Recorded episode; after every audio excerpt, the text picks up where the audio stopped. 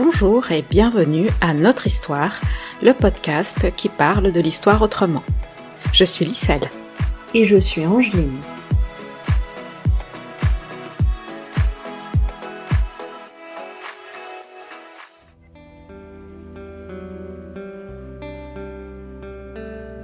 Rosa Amelia Plumel Uribe.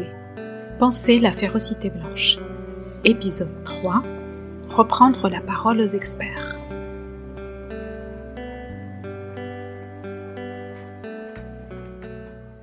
Pour moi, le but principal hum, de, de, de cette confession, hein, de que moi je suis mère au foyer, le but principal, c'était de faire savoir à toutes ces femmes et hommes, surtout noirs, qui, qui m'écoutaient, qu'on n'a même pas besoin d'avoir eu le, le diplôme du baccalauréat pour pouvoir s'exprimer. On doit pouvoir s'exprimer si on a quelque chose à dire.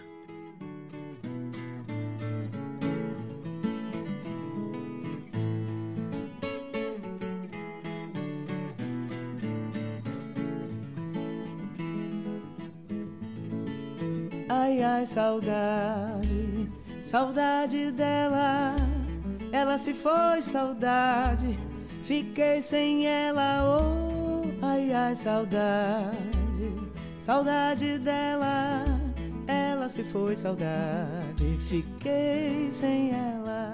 Pour cet épisode, nous avons rencontré Rosa Amelia Plumel Uribe, auteur de La férocité blanche, des non-blancs aux non-ariens, génocide occulté de 1492 à nos jours. La férocité blanche, ce sont 500 ans de crimes et d'injustices produits par la violence coloniale.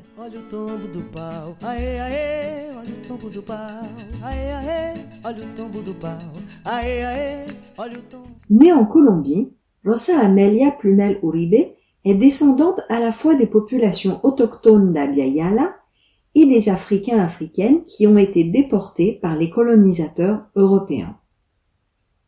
Petite parenthèse, notre histoire nomme le continent Abya-Yala plutôt qu'Amérique pour privilégier un nom autochtone à celui imposé par les colons. Olha o tombo do pau, aê, aê, olha o tombo do pau, aê, aê, olha o tombo do pau, aê, aê, olha o Dans cette troisième et dernière partie de notre entretien, Rosa Amelia Plumel Uribe s'interroge sur le regard soi-disant neutre de ceux qui se proclament experts et appelle chacune et chacun d'entre nous à se défaire des prisons mentales qui nous emprisonnent en questionnant les vérités officielles. Ai, ai, saudade, saudade dela. Ela se foi, saudade. Fiquei sem ela, oh. C'est terrible comment on domestique les gens dès qu'ils sont des enfants, on les domestique de telle façon qu'au collège, au lycée et surtout après à l'université, les, les étudiants recensionnent ce qu'on leur donne sans songer à vérifier, à questionner et surtout vérifier ce qu'il y a de vrai ou de faux dans ce qu'on est en train de lui transmettre. On le recensionne comme ça. Et lorsqu'un jour, quelqu'un vient vous dire qu'en fait, il y a une autre façon de voir ça, qu'il y a une autre façon de l'approcher, et qu'il y a même un autre récit qui contredit celui-là, il vous le donne, vous demandez des preuves à ce moment-là. Vous demandez des preuves. Et surtout, beaucoup de preuves. Olha o tombo do pau, aê, aê, olha o tombo do pau, aê, aê, olha o tombo do pau, aê, aê, olha o tombo. Pour admettre quelque chose contraire à ce que vous avez néanmoins recensionné sans la moindre réserve d'inventaire. Voyez-vous, ça je l'ai constaté avec l'immense quantité de gens à qui j'ai eu affaire et même avec mon époux.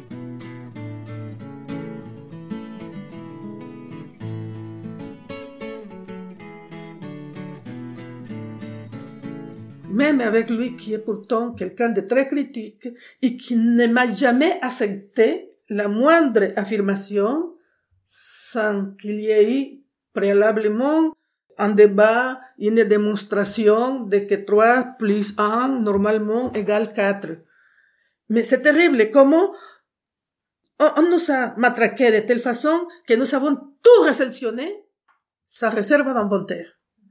Mais pour désapprendre ce qu'on nous a appris bêtement, alors là, là, on n'arrive pas, hein, parce qu'on a besoin de toutes les preuves imaginables.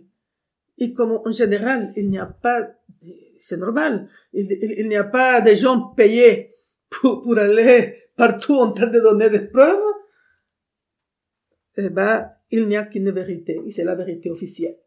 Olha o tombo do pau, aê, aê, olha o tombo do pau, aê, aê, olha o tombo do pau, aê, aê, olha o tombo La vérité officielle, euh, c'est celle qui est tenue par, les grandes, par les prestigieux, par, par les gens qui sont reconnus comme ayant la légitimité exclusive pour dire le divin, le, comment dit, le, le, le divin et l'humain. C'est pour ça qu'il faut, il faut apprendre à un enfant de qu'il est tout petit. Écoute, il ne faut pas que tu te contentes avec ce qu'on te donne. Il ne faut pas que tu te contentes avec ce qu'on t'enseigne. Il faut que tu ailles au-delà de cela. Il faut que tu te le procures par d'autres moyens. Un prof, aussi bon prof soit-il, il n'est pas toujours sûr qu'il soit très bon, il ne peut donner que ce qu'il est en mesure de donner. Donc, essaye d'apprendre de, davantage. Le malheur, c'est que on est habitué à, à apprendre que le minimum indispensable de ce qu'on nous donne. Alors, déjà, ce qu'on nous donne n'est pas énorme. Et comme on ne prend que le minimum indispensable, on est complètement fichu.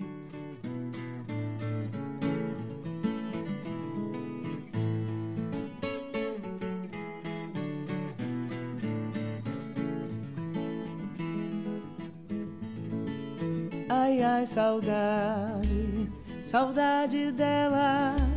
Ela se foi, saudade. Fiquei sem ela, oh, ai, ai, saudade. Lisons la férocité. Saudade dela. Ela se foi, saudade. Fiquei Je rappellerai un débat qui eut lieu à l'Assemblée nationale française le 28 juillet 1885 et dont je retiendrai les propos de Jules Ferry parce qu'il s'agit d'un personnage emblématique à qui la République française doit, parmi d'autres acquis, les principales mesures de réforme de l'enseignement public. Laïcité, gratuité, caractère obligatoire de l'enseignement primaire. Olha o tombo do pau, aê, aê, olha o tombo do pau, aê, aê, olha o tombo do pau, aê, aê. Dans ce débat parlementaire sur la mission coloniale de la France, Jules Ferry répond au député Camille Pelletan, qui y est hostile. Il lui dit, ouverture des guillemets, Je vous défie, mon honorable collègue, monsieur Pelletan, de soutenir jusqu'au bout votre thèse, qui repose sur l'égalité, la liberté et l'indépendance des races inférieures. Messieurs, il faut parler plus haut et plus vrai. Il faut dire ouvertement qu'en effet les races supérieures ont un droit vis-à-vis des races inférieures. Je répète qu'il y a pour les races supérieures un droit, parce qu'il y a un devoir pour elles. Elles ont le devoir de civiliser les races inférieures. Fin de la citation.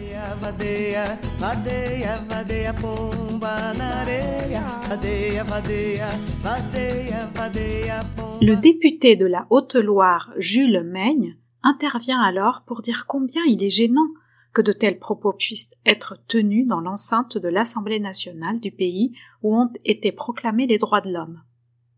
Alors, Jules Ferry réplique qu'à l'évidence, la Déclaration des droits de l'homme, ouverture des guillemets, n'a pas été écrite pour les Noirs de l'Afrique équatoriale. Fin de la citation. La férocité blanche. Lecture. Si la réaction très honorable du député Jules Maigne a le mérite d'avoir eu lieu, ce sont les idées défendues par Jules Ferry qui l'emportèrent. Et ce que l'histoire a retenu, ce sont les bienfaits attachés à son nom. Ces débats parlementaires, vers la fin du XIXe siècle, sont la démonstration de la conviction ancrée au cœur des démocraties occidentales qu'il existe des groupes humains dits, entre guillemets, racialement inférieurs. Dès lors, le discours et la politique Troisième Reich nazi d'Adolf Hitler n'avaient pas de quoi les effrayer. De fait, tout au long de la guerre de 1939 à 1945, à aucun moment les Alliés ne présentèrent la lutte contre le racisme, contre l'antisémitisme, contre la discrimination et la ségrégation raciale comme partie intégrante du combat général contre le nazisme.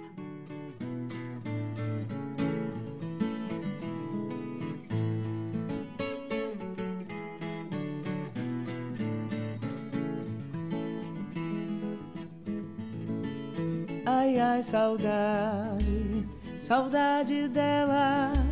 Ela se foi, saudade. Fiquei sem ela, oh, ai, ai, saudade, saudade dela.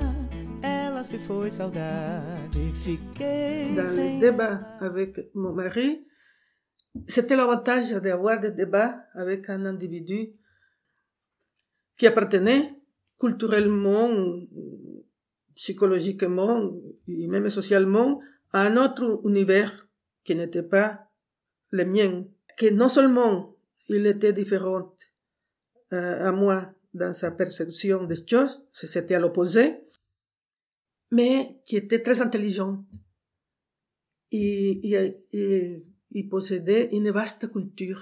Olha o tombo do pau, aê, aê, olha o tombo do pau, aê, aê, olha o tombo do pau, aê, aê. Mais surtout, surtout, il, il était intellectuellement très honnête. Maintenant, du haut de mes 68 ans, je peux vous dire, il est très difficile de trouver réunis dans un seul individu, femme ou homme, tout ça.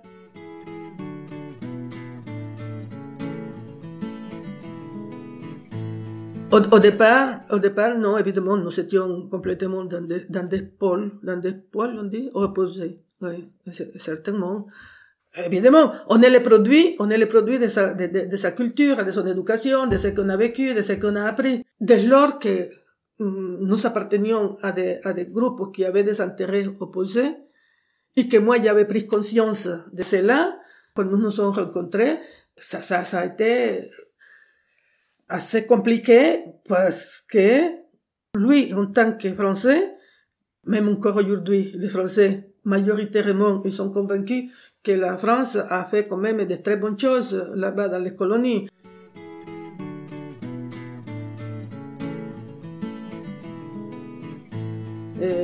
Dans dans les pays qu'elle a colonisés, elle a apporté quand même pas mal de choses. Euh, on ne dit pas aujourd'hui elle a apporté la civilisation, mais on le dit d'une autre manière. Euh, les, les hôpitaux, les, les, les, les, voies, etc. Et on, on ne dit pas que les hôpitaux ont été créés pour, pour, pour soigner les agents les agents métropolitains qui étaient là-bas pour faire appliquer les codes de l'indigénat, les travaux forcés, etc. Et on ne dit pas que les voies de, transport qui ont été créées, ça, ça, ça a été créé au prix de, de, de la mort des milliers et des milliers d'indigènes qui euh, ont été obligés, euh, avec les travaux forcés, de, de travailler à la construction de, de ces voies de communication dont avaient besoin les colonisateurs pour transporter les matières premières qu'on spoliait là-bas à à ce peuple.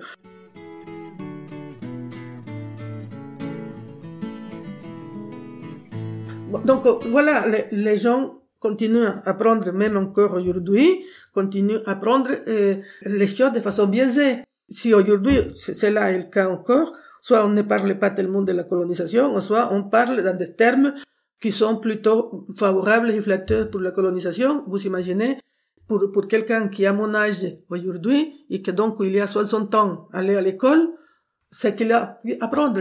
Donc un jour soudain, euh, nous nous rencontrons.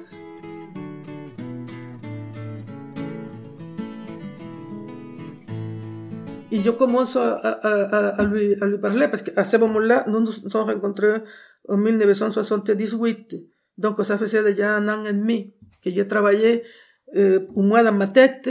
Je- je- J'étais comme ça, justement, en état d'ébullition. Je- je- J'étais prêt à jeter sur la figure de tout le monde de tout ce que je crachais comme ça. Mais évidemment, la rencontre ne pouvait pas être paisible. Nos désaccords euh, étaient, étaient, étaient forts.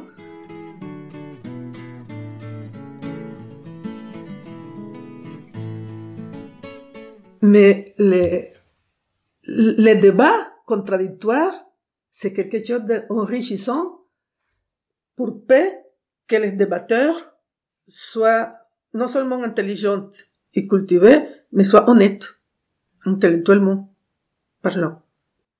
Donc ça, ça, ça, ça, ça, ça a été le cas. Mais ça, ça a été un chemin très, très difficile parce que lui, il ne voulait pas euh, accepter ce que je disais juste parce que, parce que je le disais. Et moi, je n'attendais pas non plus de lui qu'il adhère à mon discours juste parce que, parce qu'il commençait à s'aimer.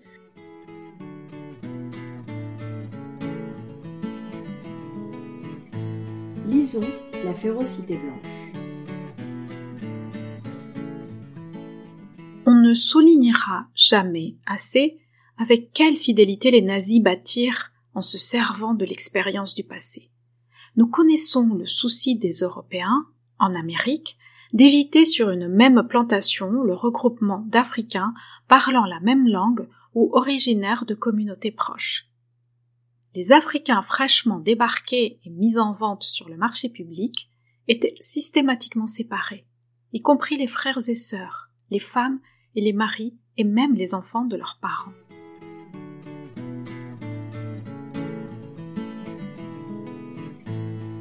La férocité blanche. Lecture. Les Européens des Amériques n'avaient pas plus d'état d'âme que les SS à Auschwitz. Les Noirs séparés à jamais de leurs enfants, de leurs femmes, de leurs maris, de leurs frères et sœurs et parents, rabaissés à la condition de sous-hommes, animalisés, traités en marchandises, ont vécu des souffrances et un désarroi aussi déchirants et pathétiques que ceux des victimes d'Auschwitz au moment des séparations. Il s'agissait d'autant d'arrachements avant la mort.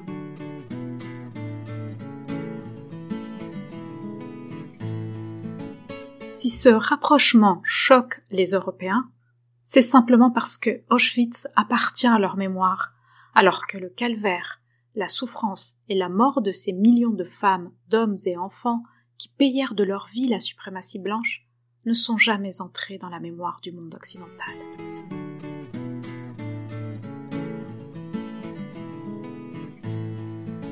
Les nations européennes responsables de ce désastre n'ont pas demandé pardon à leurs victimes. Elles tergiversent et se sont arrogées un droit que l'Allemagne vaincue n'aurait pas osé revendiquer, celui de définir leurs crimes et, en lieu et place de leurs victimes, de décider quelle portée historique donner ou ne pas donner à l'événement.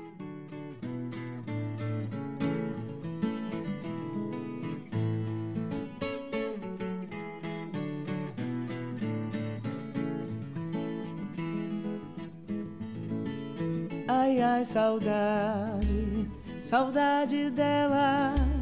Ela se foi, saudade.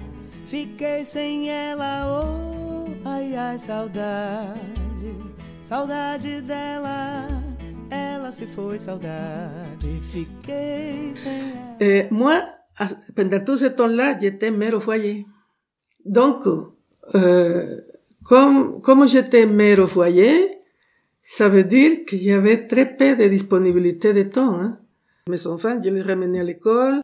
Le matin, je, je les récupérais à 11h30 pour, pour qu'ils viennent déjeuner à la maison. Je les ramenais à 1h30. Je les récupérais à 4h30. Olha o tombo do pau, aê, aê, olha o tombo do pau, aê, aê, olha o tombo do pau, aê, aê, olha o tombo. Donc, euh, rien que ça, ce qui faisait que je devais prendre sur mon temps de repos, c'est-à-dire la nuit, après que tout le monde allait au lit, je me mettais à, à travailler. Olha o tombo do pau, aê, aê, olha o tombo do pau, aê, aê, olha o tombo do pau, aê, aê, olha o tombo. Euh, Donc, c'est- c'était dans des conditions qui n'étaient pas très très facile pour mener euh, un travail euh, d'investigation vraiment exigeant.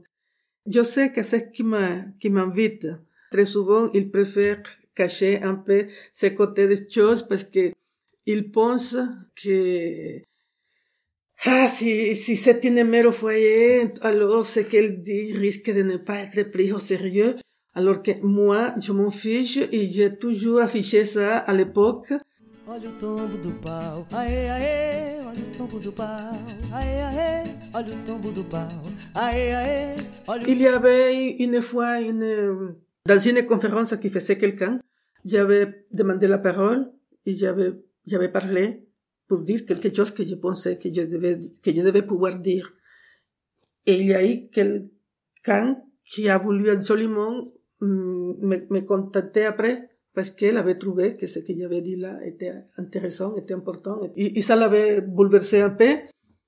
Et alors cette personne a tenu à m'inviter à faire une conférence après. Et, alors, bon, j'ai accepté pour aller développer euh, mon sujet.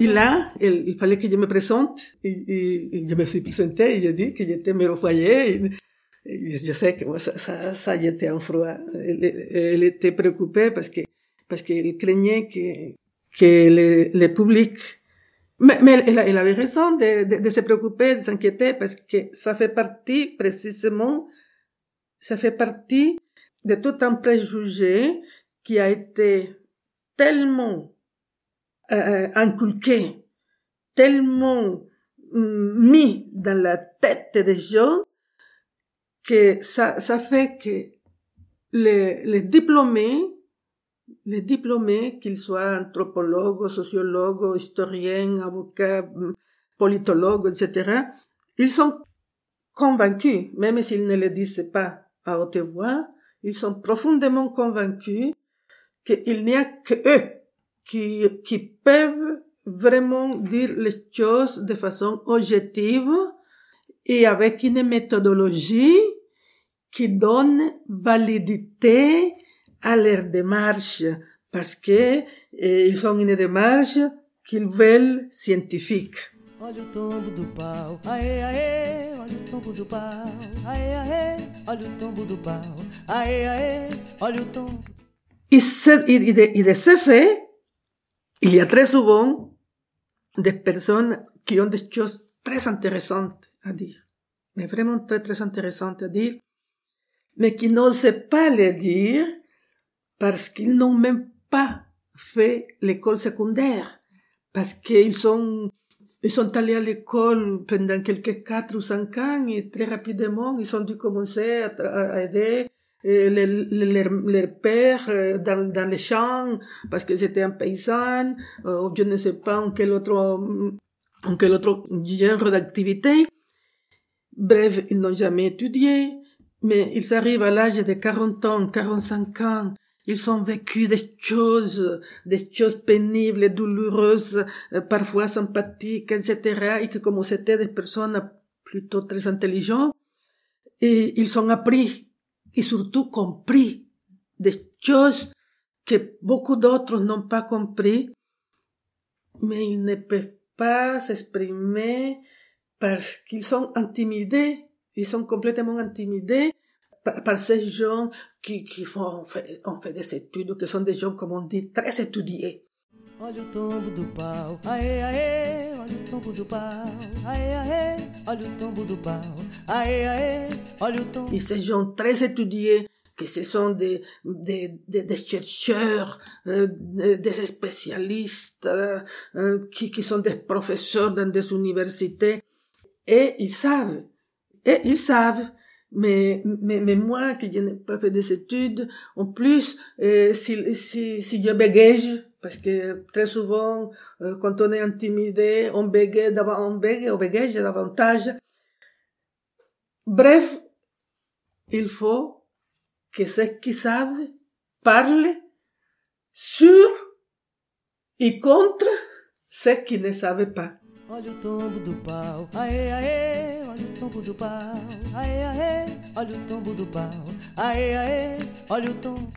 Et cela a été normalisé.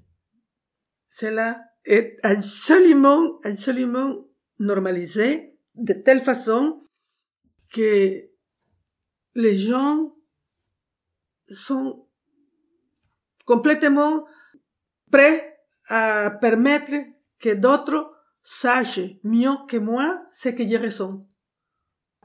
Donc, euh, là, il y a une espèce de, de, symbiose parfaite. Le docteur, il est convaincu qu'il n'y a que lui qui peut vraiment avoir une objectivité et donc une, une méthodologie euh, correcte. Et l'autre qui, qui n'a pas fait des études, bah, on, on l'a toujours fait sentir, il n'a qu'à se taire. Olha o tombo do pau, aê, aê, olha o tombo do pau, aê, aê, olha o tombo do pau, aê, aê, olha o tombo. Ça m'a donné à moi l'envie peut-être euh, de dire partout que moi j'étais foyer. Vous savez, je m'occupe de mes enfants, j'ai fait le ménage, j'ai fait le repassage, j'ai fait la cuisine, je vais acheter euh, les provisions, euh, et, et parfois, quand j'ai le temps, je lis un peu. Olha o tombo do pau, aê, aê, olha o tombo do pau, aê, aê, olha o tombo do pau, aê, aê. Pour moi, le but principal de cette confession, de que moi, je suis mère au foyer, le but principal, c'était de faire savoir à toutes ces femmes et hommes, surtout noirs, qui, qui m'écoutaient, que on n'a on même pas besoin d'avoir eu le, le diplôme du baccalauréat pour pouvoir s'exprimer. On doit pouvoir s'exprimer si on a quelque chose à dire. Je, je, mets, je mets toujours cette condition. Si on a quelque chose à dire. Quand on n'a rien à dire, on se tait. Et on écoute ceux qui ont des choses à dire. Mais si on a quelque chose à dire, on doit pouvoir le dire. On doit pouvoir s'exprimer sans demander la permission de personne.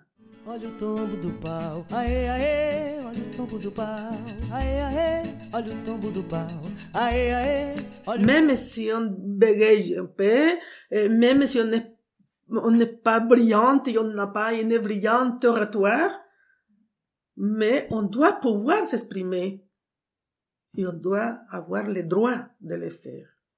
Donc, euh, je crois avoir contribué quelque part depuis les années 80 que j'ai commencé à m'exprimer un petit peu par ici, par là.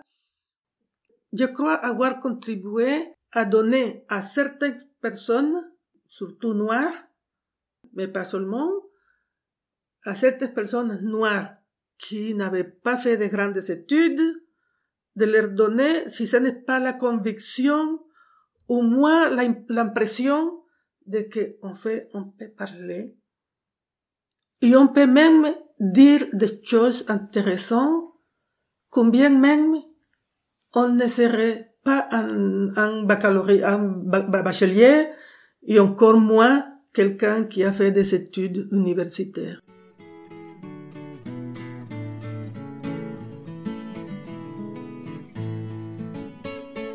Lisons La férocité blanche. Il existe des légendes qui ont la vie dure. L'une d'entre elles veut que, en Amérique, les Noirs, en dépit de la négation de leur humanité, auraient bénéficié d'une vie aménagée par les Blancs. Leur survie animale aurait été plutôt préservée. Le Noir représentant un investissement pour le Blanc, ce dernier l'aurait un peu ménagé. Or, l'étude des faits n'étaye en rien cette théorie.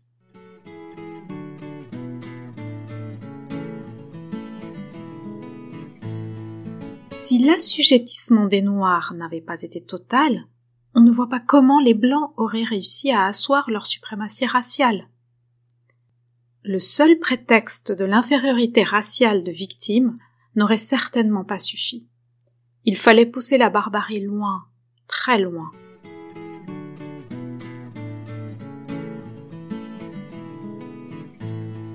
Au début, Ces actes sont commis pour terroriser les victimes, génération après génération.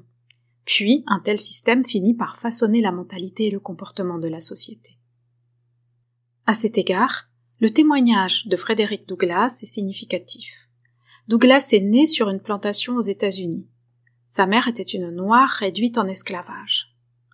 D'après ce qu'il a entendu dire par les blancs de la plantation, il serait né en 1818 environ. Bien qu'il ait formellement interdit aux Noirs d'apprendre à lire, Douglas y réussit en cachette. Il s'échappe en 1838 et devient libre.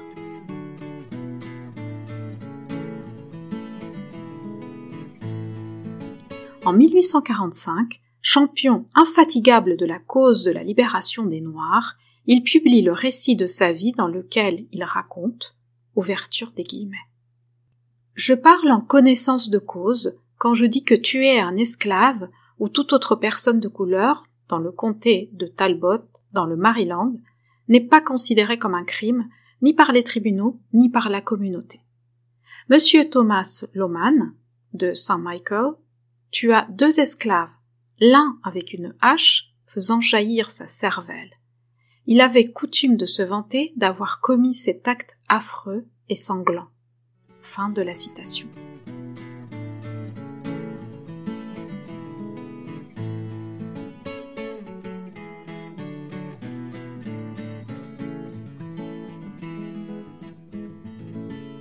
Ai, ai, saudade, saudade dela. Ela se foi, saudade, fiquei sem ela. Oh, ai, ai, saudade, saudade dela. Se foi, saudade, fiquei sem ela. Là aussi, il y a eu ce problème de que les spécialistes, les universitaires, considérant que eux, ils, ils avaient l'exclusivité dans la démarche, dans, dans la recherche et, et, donc dans, dans la formulation de, de, de, de la problématique. Pourquoi Parce que non seulement ils ont eu la formation nécessaire, qui leur a permis d'acquérir la méthodologie indispensable, mais en tant qu'intellectuels scientifiquement formés, ils sont des chercheurs mm, qui n'ont pas de parti pris. Voilà. Ils n'ont pas de parti pris, à différence des militantes. Parce que le problème des militantes, c'est que vous êtes viscéralement, émotionnellement attaché à une vérité X. Olha o tombo do pau, aê, aê, olha o tombo do pau, aê, aê, olha o tombo do pau, aê, aê. Alors, comme vous êtes complètement mis dans une militance, vous, vous allez hum, non pas la vérité, mais ce qui peut confirmer, ce qui peut conforter votre conviction viscérale et émotionnelle. Et vous savez, comme ça, on n'arrive jamais à la vérité. Parce que vous, vous êtes, vous êtes impliqué là. Vous savez, euh, vous, vous avez une démarche partisane.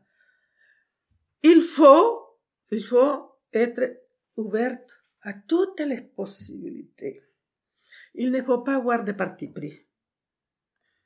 Il faut partir dans une démarche objective. Olha o tombo do pau, aê, aê, olha o tombo do pau, aê, aê, olha o tombo do pau, aê, aê. Et dans cette démarche objective, vous allez lire, vous allez faire une lecture objective qui va vous permettre de rapprocher la vérité. Donc voilà, la boucle est bouclée. Et tout bêtement, tout bêtement, les, les, autres ne se rendent pas compte, les autres, c'est-à-dire nous, hein, nous les gens, euh, les, les sangrades, euh, on ne se rendent pas compte que ces gens qui sont grassement parfois payés ou moyennement payés pour savoir et pour restituer à la société les résultats des recherches pour lesquelles ils ont été financés, ces gens-là, non seulement ils sont en parti pris, mais c'est ce qui est pire, c'est qu'ils sont toujours et systématiquement une démarche partisane. Olha o tombo do pau, aê, aê, olha o tombo do pau, aê, aê, olha o tombo do pau, aê, aê, olha o tombo. Et dans ces mesures, leur démarche est non seulement partisane, mais elle est intellectuellement malhonnête, puisqu'ils n'admettent pas, ils ne sont même pas capables d'avoir l'honnêteté de dire qu'ils sont pris parti. J'ai beaucoup de respect, ou j'aurais beaucoup de respect à l'égard, de tel ou tel chercheur qui m'aurait dit, vous savez, madame, moi, j'ai un parti pris. Je suis européen. Je suis fils, petit-fils d'Européens. Probablement, il y a eu, je ne sais pas s'il y a eu dans mon mon arbre généalogique de, de, de personnes qui ont eu des esclaves ou pas. Mais en tout cas, j'appartiens à ce monde, j'appartiens à, ce univers, à cet univers, je ne le regrette pas. Je fais des recherches, j'essaie, j'essaie de ne pas prendre trop de liberté avec la vérité. J'utilise des faits qui sont vérifiables. Je me sens t- très proche des miens. Je pense que mes recherches sont valables, même si, si j'ai un parti pris, parce que j'essaie quand même de respecter la vérité et, et, et je m'appuie sur des faits qui sont vérifiables. Bah, j'aurais un grand respect à l'égard de cet homme. Olha o tombo do pau, aê, aê, olha o tombo do pau, aê, aê, olha o tombo do pau, Parce aê, que, aê, premièrement, olha o tombo. personne n'a choisi où naître. On, on est né là où on est né. Premièrement. Et deuxièmement, on ne peut pas quand même demander à quelqu'un, dans l'occurrence à un Européen, de renoncer aux valeurs de son groupe. Comme ça, impunément, allègrement. Ben non, ce n'est pas possible. Ou si on le fait, bon, je- ce n'est pas, ce n'est pas très très rigoureux. On ne peut pas demander à, à- à un individu euh, de, de renier ses origines, de renier son groupe, de, de renier sa culture. Mais, mais on ne- on- on n'est pas, on n'a pas l'obligation, on n'a pas l'obligation de prendre pour argent comptant et sonnant tous tous- tous les, les distorsions ou les, euh, ou les déformations de la vérité qu'ils sont systématiquement faits sous prétexte de démarches scientifiques. Eh ben, moi, j'ai dit et je répète, en ce qui me concerne, je n'ai jamais été objective. Et d'ailleurs, je ne suis pas certain que ça existe, l'objectivité. Olha o tombo do pau, aê, aê, olha o tombo do pau, aê, aê, olha o tombo do pau, aê, aê, olha o tombo. En revanche, ce que j'ai toujours essayé de faire, c'est d'être respectueuse de la vérité, y compris lorsque celle-là ne favorise pas trop ce que je, ce ce que je, ma démarche, ce que je cherche à démontrer. J'essaye de ne pas prendre de liberté avec la vérité. Et je m'appuie sur des faits qui sont absolument vérifiables et que la plupart des fois sont des faits connus par les uns et par les autres. Connus par ceux qui sont d'accord avec moi et par ceux qui me détestent et qui me rejettent et qui ne me supportent pas. Parce que le problème, en tout cas euh, dans les débats avec moi, le problème ce n'est pas les faits.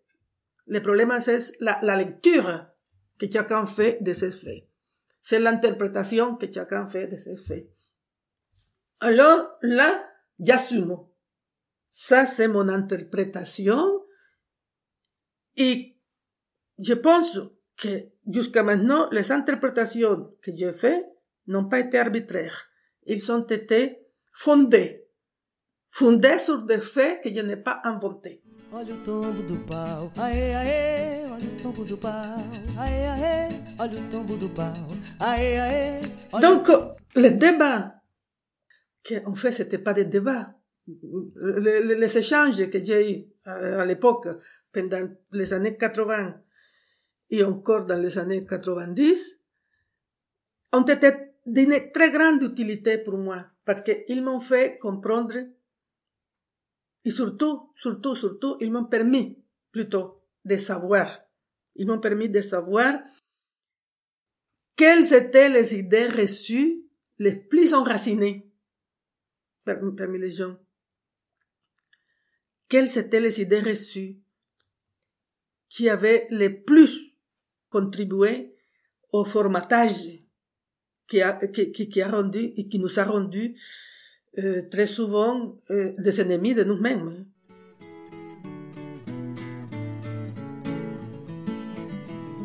Lisons la férocité blanche.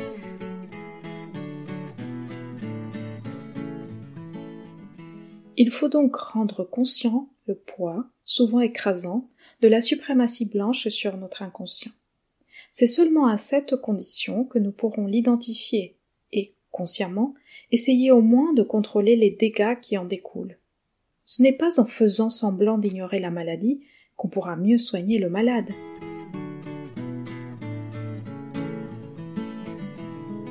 Des humanistes sincères et des biologistes convaincus ont beau dire et redire qu'il n'y a pas de race, au sens scientifique du mot, le préjugé racial n'en demeure pas moins agissant. Et c'est normal.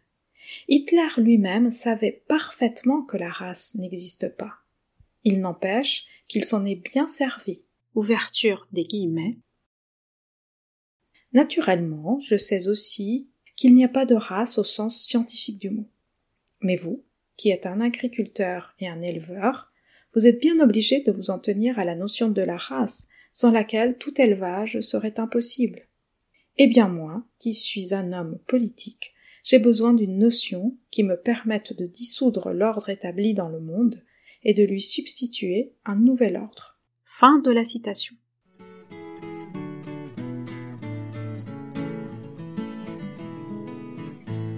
Il ne suffit pas de dire que la race n'existe pas pour en finir avec le démon du racisme et ses conséquences. Que des millions d'hommes, de femmes et d'enfants noirs aient été officiellement condamnés et quotidiennement vomis dans le néant de la sous-humanité parce que noirs, personne ne saurait le contester. Seulement, personne n'en parle et chacun en fait l'économie, car ce désastre a toujours été abordé avec la frivolité réservée aux faits divers.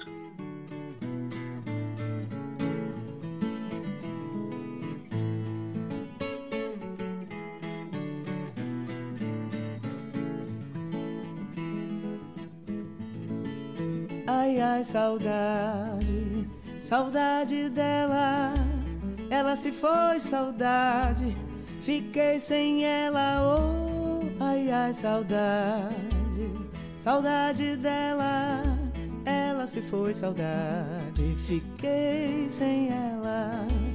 Fonte de sabedoria, onde tudo podia achar. Todo canto matriz da gente do meu lugar. Quando eu era canarinho, ela existia, sabia. Hoje canto sozinha e dela sempre vou lembrar. Oh, olha o tombo do pau, aê, aê, olha o tombo do pau, aê, aê, olha o tombo do pau, aê, aê, olha o tombo do pau.